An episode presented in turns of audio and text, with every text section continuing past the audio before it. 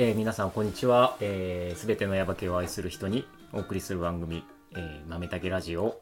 ヤバ系が真ん中にある生活を、えー、大分県ヤバ系町にある豆たけコーヒーの古岡弘武がお送りします。はい、えー、早速今日も張り切っていこうと思います。こちらの方と一緒にやっていきます。こんにちは。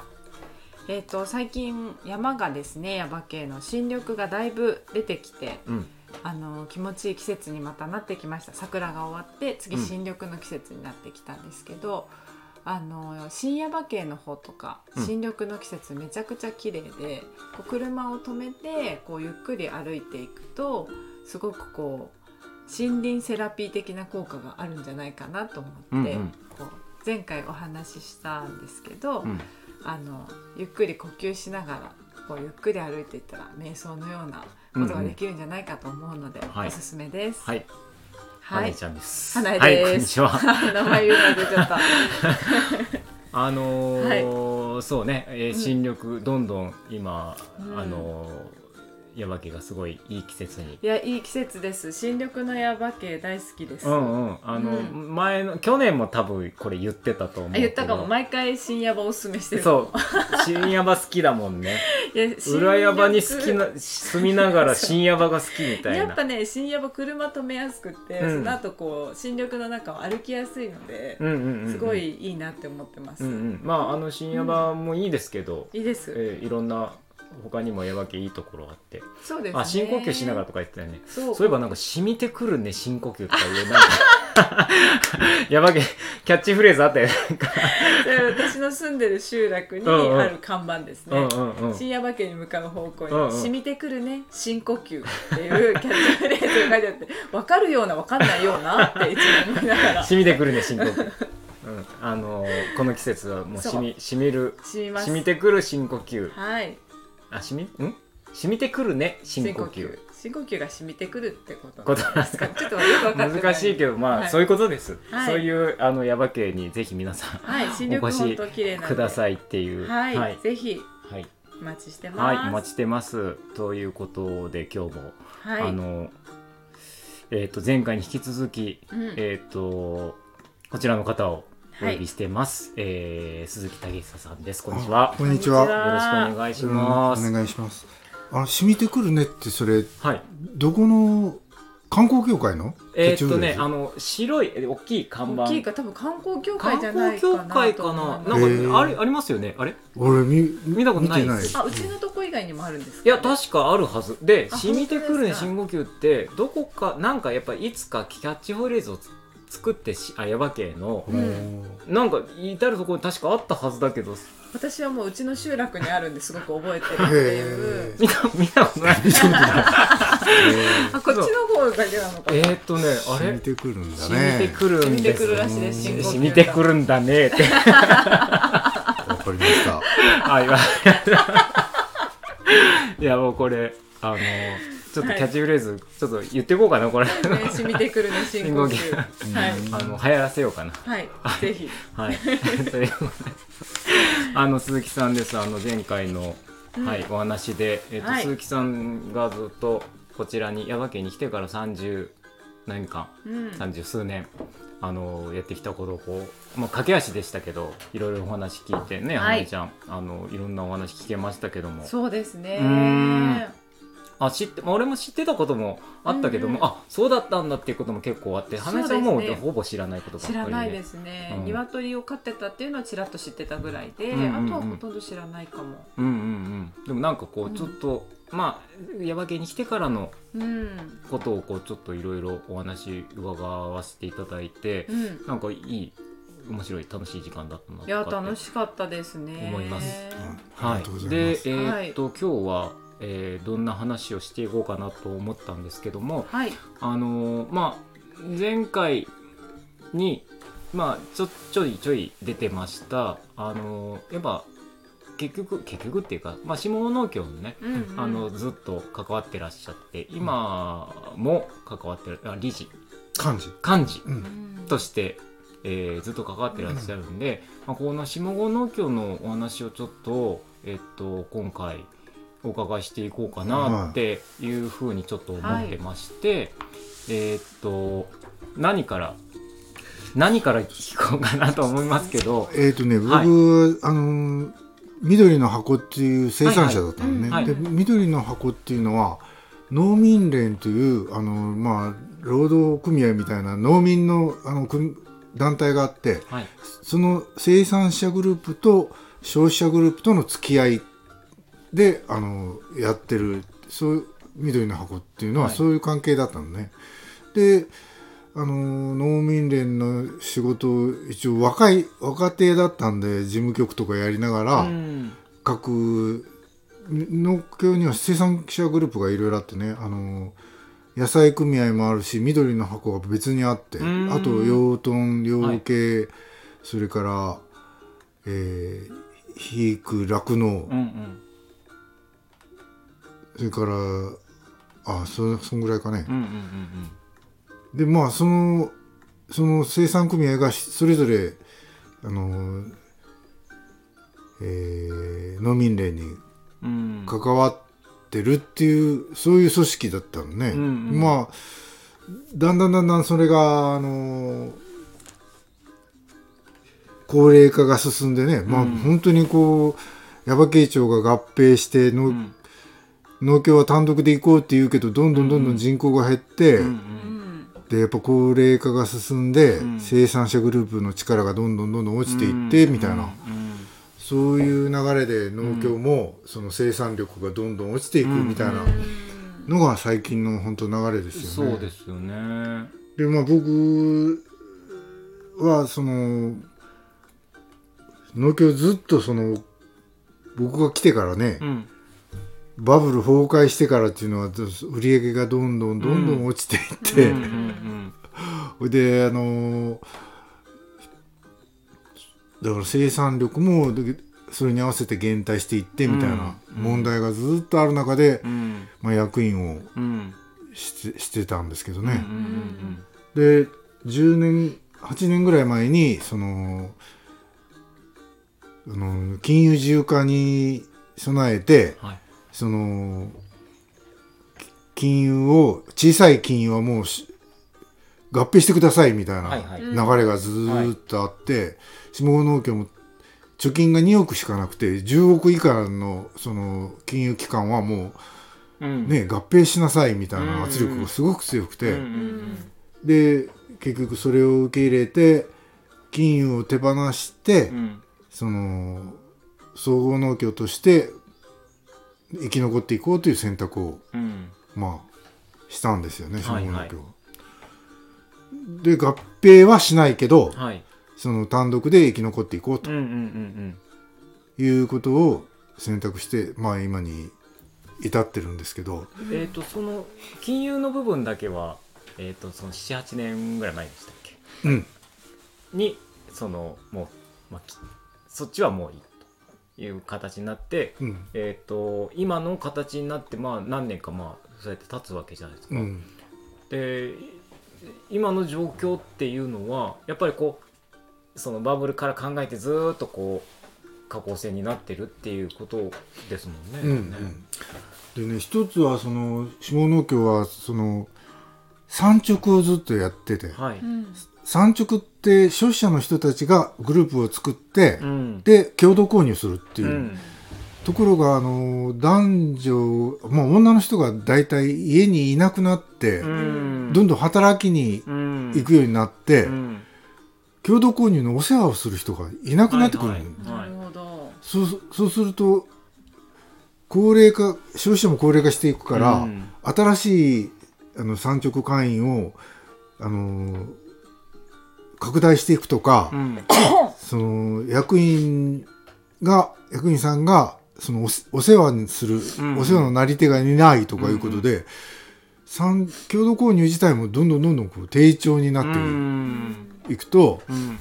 農協の売り上げもガうん。ンガンガンと下がっていくという。なんか共同で購入、共同購入っていう形が、うん。多分そのだんだん今の今のっていうか時代にだんだんちょっと合わなくなってきてそうなんて、ね。やっぱでもその送ってくれるとかこう配達してくれるっていうこと自体はすごく今の時代にマッチしててそうですねね助かる、うん。なんかまああのそういう宅配業者とかもすごく今調子がいいっていうか、うん。じゃないですか、うん。まあ配達業者の人はまあ人手足りないとかもちろんそういうのもあるし、うん。あれなんだけどでもそのまあコロナ云々もあって、うん。あのその宅配してくれるっていうのがすごくいい。ただそのみんなやっぱもうそれはどの業界でも言われてる。もう個人個人個人のになってるからいわゆるその共同っていうことがちょっとこうあのネックになってるんだろうなっていう、うん。ちょっとそういう印象はあるんですけどね。うんうん。だからあの本当にこう若い消費者っていうのがね、いなくてだんだんだんだん尻すぼみになって。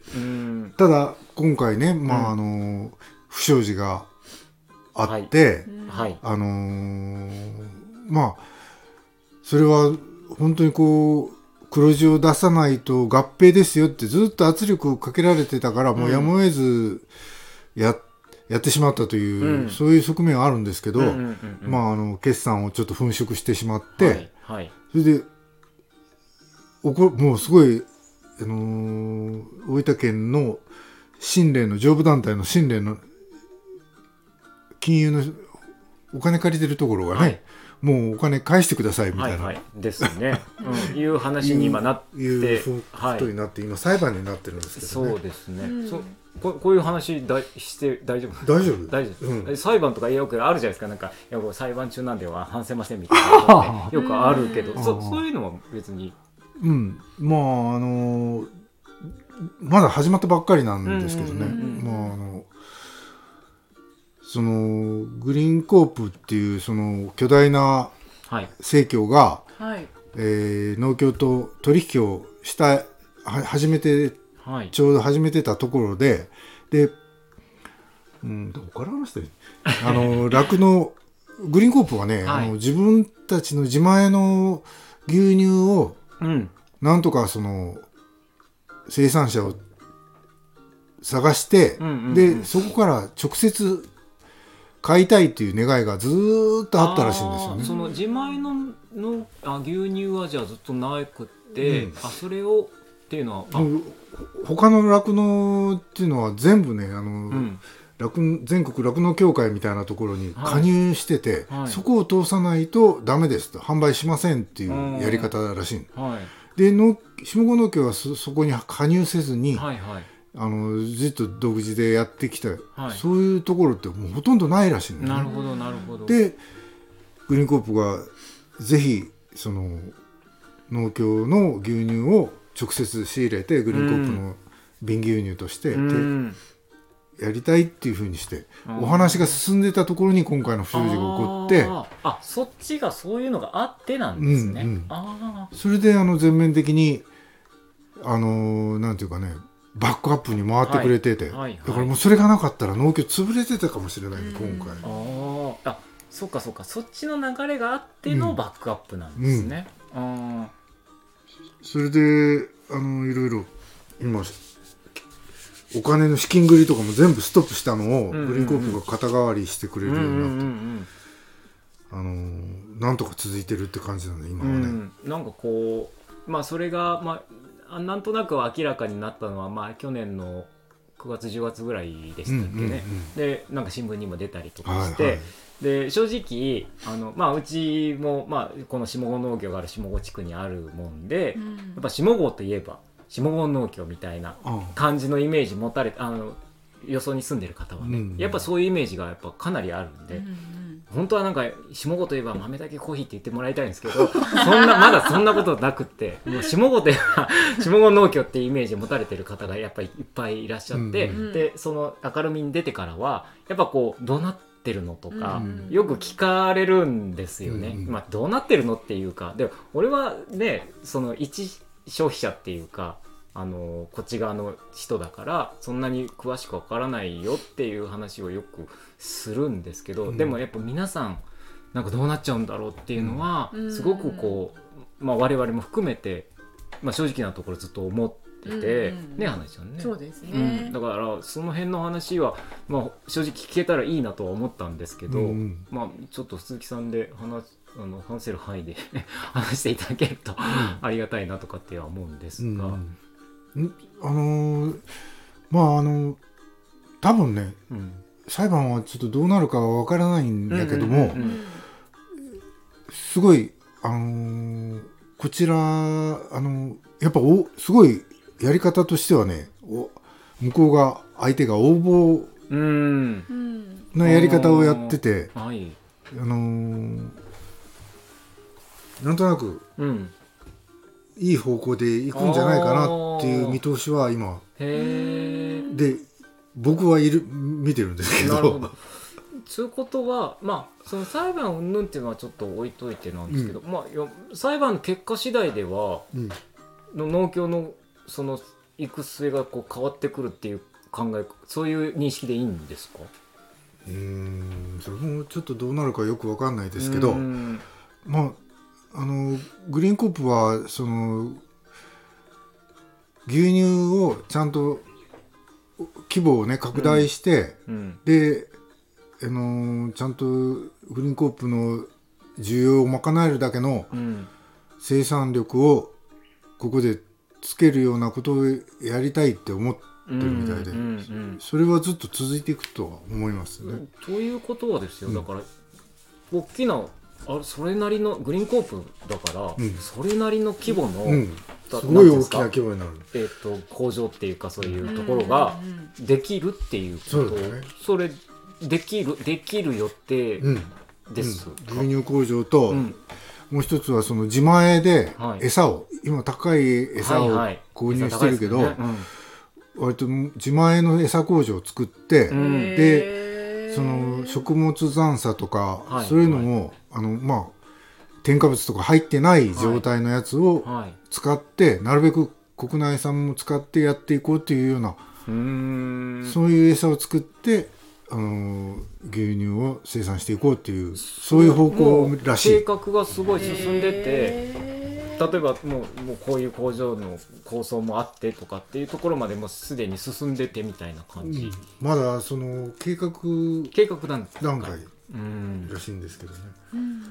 なかなか話が 二点三点して。あまあでももうその急いでやらないとうん。期日が間に合わないって言ってるから、期日、うん。うん。あまあ期日っていうかそれは俺もはっきりしたことは知らない。そうですね。うんうん。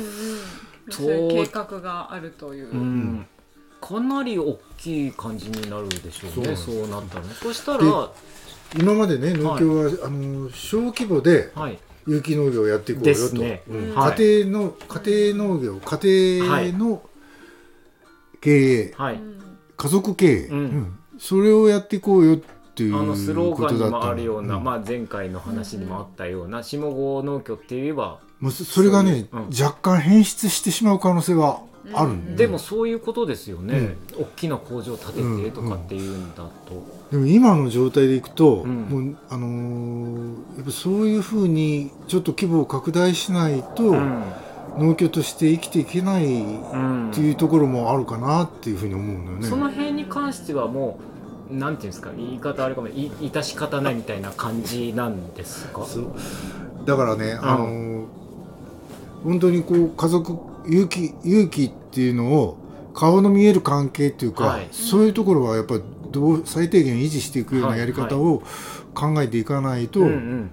あの効率だけ優先させたら、うんうんうん多分もう変質してしまうんだろうなって思う。なんか消費者側としても、うん。なんで下郷農協をうん選んでたかっていうと、うん。あのやっぱり今言われたみたいにその顔が見えるっていう、うん。ああのう例えば野菜だったらああの人が作ってるなとかあの、ね、豚肉だったらあ誰あ石川さん作ってるなとかっていう、そういうなんかまああのそういうところで、うん。なんかあもうここの農協と一緒に、うん。あのまあ、食べれること一緒にあの暮らしていこうっていうふうにやっぱ思うところってうん。少なからずあると思うんですね。それが、うん、正直やっぱすっごい大きいところで、うん。えななってるとなんかもうちょっといいかなみたいな感じに思う人もやっぱ出てくる可能性っていうのはやっぱりあるのかなと思うから今言われたみたいに大きいんだけどもでもちゃんとしっかり顔が見えるっていう部分はそのどうしていくかっていうのはすごく重要なポイントなんだろうなって、うん。まああの思うよね。そうですね、あのだからねあの今までずーっと売り上げが落ちてきてて、ううん。で経営がねちゃんと成り立ってないと、うん。人って育たないうんなって、うん。俺見てて思う、もうあの人は辞めていく新しい人、募集しても全然入ってこない、年寄りしか入ってこないとかね、うんそうすると本当に人人が育たないのよね、うん。でやっぱり人が育たないと組織ってどんどん劣化していくそうですね。ところがあって、あのーだからやっぱりちゃんとした経営をやるっうんうんていうのは本当にあの一番大切なことだなっていうふうに思うのね。なんか経営経営す二の次でなんか理念だけでっていうのは、まあ理想ではあるけども、うん。でもやっぱそれだけじゃやっぱねっていう部分はね、であのー新しい人がやっぱどんどんどんどん入ってきて活性化していく、うん。もう世の中がいつもこうなんか変変化してるから、うん。組織ってやっぱずっと変わらずに、うん。何もしないと変わらずないまんまだから、うんうんやっぱ取り残されるし、うんうん。劣化していくっていうところはどうしてもあるからね、うんやっぱ内側から変わっていくためにははい。若い人をどんどん登用していかないと、うんうん。古い考えの人がいつまでもおったらでもついていその若けなくなる。い人も来てくれないから、だね。だからど卵が先か鶏が先かみたいな感じかもしれないけど、うん。でもどっちかを変えていかないと、まあ、うん。例えば若い人も来ないしっていうこともあるだろうし、うんうん。うーんまあそのね難しい部分ではあるかもしれないけども、やっぱ変わっていくことっていうのはやっぱ必要ですようん。ね。それとねあのしやっぱ下郷地区ももうあの全国の中山間地と同様に過疎化と高齢化が進んでてね、はい。あの耕作放棄地もどんどん増えててはい。っていうのがあるから、やっぱり農協が経営がちゃんと成り立ってあの中心にいるというふうになると、うん。経営がしっかりしてるっていうふうになると、はい。そこからねじゃああの耕作放棄地をね、うん。あのなんとかしましょうとかね、うんうんそういう話がうんどんどんできていくと思うのよ、うんうん。あの今の地域をどうするかっていう話が、これがどんどんどんどんその縮小してて、あの経営が成り立ってない状態だったらね、うん。そういう話もでできないのよね、うんだから今回そのグリーンコープが後押ししてくれて、はい。しっかりした経営に今から生まれ変わろうとしてる、あのそれって地域をこれから地域をね、うん。あのこういうふうにや変えていこうっていうう、ん。新しいその転換点にも、ううん。ん、なるなりうるかなというふうには思うんだよね。あのまあ多分もしかしたら、うん。その大きなところが入ってきて今までの下農協じゃなくなっちゃってう、ん。なんかちょっと違うんじゃないのっていうふうに思う人も多分いると思うんですよね、うんうん。うん。そういう反対意見も多分あると思うんだけども、うん。でも今鈴木さんが言われたみたいにでとにかくでも今そういうこと言ってる場合じゃないしまずは経営を安定させて、そこからこう広げていくっていう方向を今やらないとっていうことなのかなと思えばなんかあの大きなところがもう嫌だとか言ってる場合じゃないんじゃないかなってもうもうもうそれはそれで俺も思いますけどね、うん。うんただまうん。ああとはその皆さんがそのそういうふうに思えるようなうん。感じになるといいのかなと思いますけど花江ちゃんなんかは聞いててどんなへへ印象？なんか印象。でもやっぱうん。りなんかこう変化は必要なんだろうなっていうのは思いますね、やっぱりうん農協、今までやってた形もすごく魅力的だなって思ってましたけどやっぱ若い人が入って、うん。うんこう農協自体も活性化するっていうのはすごく大事なことなんだろうなと思います。今後続いていくうんためには、うん。うん、やっぱ若い人がね。そうですね。入ってほしいなって思うし、うんやっぱ農協はずっとできれば存続してほしいなっていうふうに思うので一消費者として。あのずっとさあのお店もう地域のお店が大体ないもんね、はいはい。での農協がお店をやってるとかね、は金融機関をやってるとかね、はい診療所もやってるとか本当地域住民の生活に密着した形での存在だから、やっぱこれはやっぱねあの、うん。経営をちゃんと立て直してううん。んそこのその地域の人たちの暮らしをうん。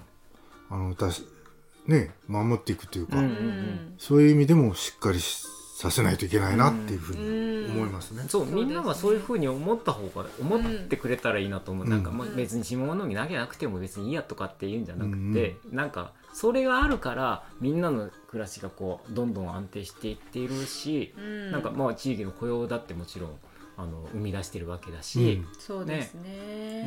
うん。いろんなものがあるわけあって今我々もこうやって暮らしていけてるっていうふうに思えば、やっぱりこう核となる下郷農協っていうのはやっぱこれからもどんどんうん。存続していってもらわないと困るっていうのが本当に、うんあの正直な気持ちうん。ですね。だからあの生産に携わる人もこれで食っていけるんだっていうことがね、うんうんあの分かれば若い人もやってみようかなっていう気になると思う。そうですね。そこがそこが大きいんですよね。なかなか 今回グリーンコープさんが入って、うん。ねどんな風になるかなっていうふうには思うんですけど、うん。うん。そのまあ、牛乳工場はそうやってこう大規模に。でそれ以外の部分っていうのは、うん。えー、とグリーンコープが入ることによってまたうん。なんか。あのそれも今話し合っててね、うん。あのちゃんと食っていけるようなうん。やり方を他の畜産やうん米やうん野菜の部分でも酪農と同じようにうん広げていきましょうという取り組みは、うんまあ今から始めようってうんうんうんうん。言,、ってるんそうなったらそうなったらいいなね。と思いますね、うんうん。やっぱり。でもある程度やっぱその規模は拡大しないといけないっていうふうなことそうに。なってくる。そうですね。そう規模拡大するにはやっぱ人も必要なわけでそうそううんでその人っていうのは例えばその地元から雇用するとかそういうことも含めてってことですそう。それはもちろんね、うんそうですよ。そうなりますよね。うんあのーまず今やってる人たちがちゃんと食えるんだよっていうことをうん姿を見せて、うんううんんでまあじゃああなたもやってみませんかみたいな、うんうんうんそういう呼びかけになっていくと思うんだけど、うんうんうんそうですね。いやぜひ若い人若い人。青井さん。今からもう大丈夫ですか？今から呼んでいいですか？ぜひぜひね。これで働きながらまたね地域に住んでくれたうんらうん。すごくいいなと思うんですけどううね。ん。そうなんですよやっぱり。うん。あのあそうこの「運用橋」っていう冊子がね、うん。はい。つい最近また新しいのが、まあうん。出たんですけど、うん。あのずっと読んでくださってる方は表紙とか見てくださったら分かるんですけど、うん。一番最初に10年前に出た時は、うん。えー、とここにあの下郷の。人口をいちいち書いてるんでいちいちって 書いてるんですけど、うん。最初はねえっ、と10年前はね1690何人だったかなだったんですけど、うん今回1201人だったかな。えっと、る。10年で、えっとま、約400人から500人ぐらい減ってるんですよ、うん。実は人口が。結構減ってる。すごい減ってるんですよ実は、だまああんまり印象的にはそんなに暮らしてるだけだとそこまでわからないんですけど、うん。すごくよくわかるのはやっぱ下郷小学校の人数で、あのもう半減うん。してるんですね10年前と比べて、だからそそれぐらい、まあ、子供さんが少ないっていうことは結局若い人がいないっていううん。ことですからうんね、なんかそういうのも含めてあの地域が活性化ね、あの元気になっていくためにはやっぱ若い人が、うん。うん。まあ、残って残るっていうのもそうだし、まあ、帰ってくる。あるいはそのうん。移住してくるっていう部分のところとかもうん。なんか一緒にな農協下農協と一緒にできていったらいいなとかも思うし、うん。最初のこのね、うん。あの、まあ、移住プロジェクトみたいなのをやってた時もそんな思いでややってたと思うんですけども現実こういう風になってるっていうのがあるんで、うん。すごいリアルな感じですね。これをなんかその下郷に住んでる人、まあ、まあ皆さんがこうどういう風に感じてあもうこれはちょっとってもう一つのきっかけでもあるのかなとは思うんですけどね、うん。だから農協がやっぱり核となってやって行ってもらえないと困るよねっていうふうにみんなが思ってくれたらいいなとかちょっと思うんですけど、うん。ううん。んまあ、あの今回グリーンコープがね、はい。あのバックアップしてくれるっていうのはやっぱり農協がずっとその有機無農薬とか、はい。そういうことにこだわってきはいはい。たからだと思うようね。ん。これが他のやり方とかやってたり、うん。合併を選択しようとかいうふうになってたら、うんうん。多分グリーンコープもうん。そうですよね、ん。ね。来なかっただろうしね、うん。やっぱり自分たちがやってきたことがグリーンコープを、まあうん呼んだというかね。そういうふうにこうプラスに考えられたらやっぱ良かったりするのかなとかって、うん。まあ今まですごい大変だったかもしれないけど有機農業をするっていうのは、もう簡単ではないことだったけども続けてきた意味が絶対あるし、うんうん。これから先もやっぱり農業やりたいっていう人はあの大規模にあの観光農業農法やりたいなっていう人よりも、うん。なんかじゃあ小規模でもいいから、うん。ちょっと有機農業無農薬でやり作りたいなって思ってる人ってやっぱ少なからず結構いるから。この下郷っていう土地がそういう土地で、しかもこれから先もあのそういう人たちをどんどん受け入れますよっていうことが、その内外に示されれば、うん。なんかまあ全然違うんじゃないかなと思うし、うん。こっち側のなんか意識も変わってくるかなとも思うし。そうだね。うん。あのーだから物を作ってあの消費者に届けるっていうだけじゃなくて、うん。まあ本当にこう消費者の人がこここの地域にどんどんどんどんこうやってきてあのーお互い交流していくっていうかね、うん。そういうつながりをもっと広げていければいいかなというふうには思うけどね。下郷農協がまあそれを今までもやってきたし、うん。もっと拡大した形でね。ね、うん、だから拡大路線が良くないよっていうことはもうとにかくなくって、うん。うん、いやそんなことない。まあこれもそういう今からこれから先に必要なことなんだっていうことがみんなにあの分かってもらえるといいなって、うん。うん。いい流れができるといいなって思いますけど。うん。そうですうね。ん人がどんどん減っていく中でね、ううん。んどんどんやっぱり都会から来てほしいよね。そう。来てほしいですね。来てほしいです来てほねしいです。なんかちょっとこうあの要望とかあんまりあのなんかちょっとこう暗めな話に来ちゃう悪いなみたいな感じになっちゃうけどそんなことなくてね、うん。うん、はい。来てほしい、いやーそうなんです。すごくいいところなんで、うん。来てやっぱ働いて、うん。この土地に根付いていく人が増えたらなとは思いますうね。ん、あのこの間のそのえっと日よけのうん。あのお祭りっていうかマルシェでやったじゃないですか、あの時もすごく遠くからもうんうん。なんかたくさんの人が来てくれたりとかして、ああいうのもなんかすごい希望だなとかって思うんですよね。うんうんうんううん。ん。そうよね。だからあの大々的じゃなくてそういうちっちゃなうんううん。ん。交流がいくつもいくつもこうね、うんね。地域ごとにできたらね、本当にすごい面白いなまあと思う、農協はもちろん核なんだけども、うん。でもその核の周りにまたちっちゃい、うん。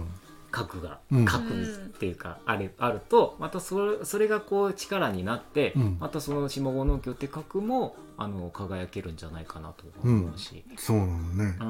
うん。あのー足は第二の心臓とか言うよね、うん。うん。あの末端が活性化すると心臓も活性化していくのよね、だからやっぱあの周りが周りが本当に活性化していって、うんうんうん。うん。一人一人ね。あの一個一個がこうやってやかないと、うん。うん。そういう風になっていけるといいいいなって。そうですね。うん。今やっぱ各地域っていうか集落っていうかうん。場所場所でね、なんかやろうとしてることはいっぱいあるかなって感じがするので。うん。うん。でこの運用橋なんかはさはい。この地域の人がまああんまり宝だと思ってないところを宝としてこう掘り起こしてそうですね。あの発信しようっていうのが一つのあのテーマですけど、うん。うん。本当にこう当たり前のように思ってるものは本当は実はいっぱい宝があるんだというところをね、あのもうちょっとこうみんながね発信して都会の人はそれがすごいって思うからそう。そううんあのまあ手前ミスで申し訳ないですけどあの MMC ってそういうところをこううまく発信してできてきたんじゃないかなとかって思うんだけど、まあある程度まああの発信したんでこれから先はもっともっとこう個人個人が一人一人があの発信してる力もできるんじゃないかまあ今こういう時代なんで、そうですね。うん、もっともっとこうできていったらいいなっていうこともあるんですけども。うーん。ね。うん。いややっていきます。やっていきます。まなえちゃんにかかってるなみたいな。み みんなでぜあひみんなで。うんねあのそうそう鈴木さんももう一つ忘れてたあのなんか地域のねうん。あのよくなんか中島さんがのぼさんが言ってたのはもう鈴木さんが来てくれたおかげであのこの地域が救われたみたいなことを言って、ことをずっと言っててまああの盆踊りの口説きとかのあのことに代表されるように、まあ、とにかく地域にしっかり入っていって地域のことをもうしっかりやっていうのがあのもう鈴木さんはもうあそうやってやってくれたからっていうのも、もうなんかことあるごとにね応募されるんですよ。だからそれを見てそのまああこの10年の間にこう来てくれたその移住してきてくれた人たちも、うん鈴木さんがいたからっていうふうに、うんうん。多分みんなそう思ってるしだから鈴木さんがその例えばそのた滝川さんを見て、うん。そういうふうに思ったように、うんうん。今度はまたその鈴木さんを見てその花江ちゃんたちもそうだし、うんうん。まあ我々もだってそうなんですけどそそうやって先にやってくれた人がいるからあ、うん。じゃあ我々も頑張ろうっていうふうにどんどんどんどんこう新しくなって次の世代次の世代っていうふうになっていくことっていうのがまたすごく重要なのかなと思いますね。そうですね。うん、うん。そうね。うんまああの文化地域の文化がねどんどんどんどん廃れていってる、もうまあそれをやっぱ伝えていくっていうのはねはい、あの若い人がやらないといけないことだからね、うんそうですね。で面白いよね地域の文化はあの都会の人から見たらね、うん。すごくえこんなことがあるのってね。そうそう。僕もあの本当レコードで踊る盆踊りしか知らなくてね。うんうんでそうですよね。なん何もなしで、あんうん。の傘さして歌ってる。最初びっくりした。最初見たらすごいびっくりしますね、もう子供僕は子供の時から見てるから別に何とも思わないけど、うん。いきなり見るとやっぱすごいびっくりし、うんするよね。しますします。それでそれでみんなが踊るんだもんね。そうそう。あれはやっぱあの盆盆踊りの原型ってそうなんだなーってあの時初めて見て、うん、うんああ習いたいなと思って、うん。うん。まあ本当にその実際やってるところもそうだしそのそれにまつわる、まあ、昔話とかも聞くとまたそれがそれでまた面白いし、うんうんうん。あのうんねあの先人の人たちのあのことをこうどんどんつないでいける、うんうん。その一つがやっぱり盆踊りだったりもするから、うん。なんかそれをこうなんかしっかりこう続けていってる鈴木さんっていうのがなんかまた素晴らしい。今もなんか新しくね口説きをされる方もまた出てきてるみたいですし、うんうん。ねなんかそうだった。檜山寺前回また話し忘れたあそうだ。こと今あ今思い出したんですけど。俺も思い出した。話しながら思い出した。なんかその口説きっていう盆踊りの時に歌ううん歌い手さんがずっと男性だったんですけど、ああやっぱこう後にね残していくためにということで鈴木さんたちの暮らしてる集落の檜山寺はこう女性が初めて、こうそれこそ一作さんの奥様がね、そうそうそう。歌ったっていうのを聞いて それ結構大きな変化っていうか、うんうん。女性がそこにこう入るっていう。あそれでそうだ、うん。また思い出しちゃった。思い出しちゃった。それでうん。女性男性とか関係ないよとかって言ってるから、うんうんうん。今の時代にもああそうそうそうそう。先行ってるっていう話でそうジェンダーフリーだとかっていう話もしてたよしてたような気がする、うん。なんかそんなね昔はもう男社会男社会昔あの田舎だからもう、当たり前にそうだったけどそんなことも関係なく、うん。だから檜山寺ってすごい先行ってるねっていう話を。僕ねそのなんとか残さなきゃと思っていろんな人に声かけたの、うんうん。男性はねなんか恥ずかしがってはいはい。やらない。の、まあ、やっても、練習には来てくれるけど、うん。しないのよね、うん。で女性の方がやっぱ肝が座ってて、うん。あれやってくれるんだよね。そうかもしれないですなんか。それなんとなくわかるような気がする。女性の方がだから口説き手多いのね檜山町うん。は、ああね、うん。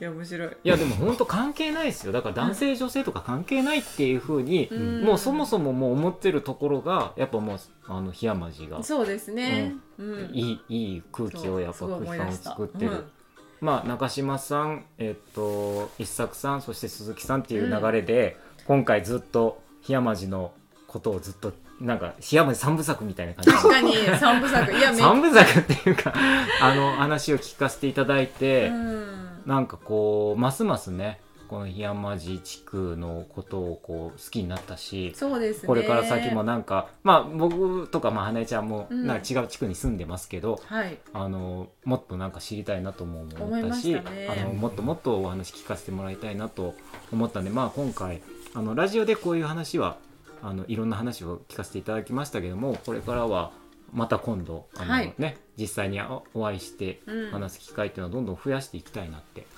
いうふうにうん。そんな感想を持ちました。そうですね。はい。はい。はい、すみません、ありがとうございいました。やありがとうございありました。がとうございました。はい、ということで、はい。えっといつもお伺いしてる次回うん。えっとまあ次にご紹介いただける鈴木さんからご紹介していてしていただける人をあのお聞きしたいなとは思うんですが、えっとなんか頭の中に浮かんでる人います？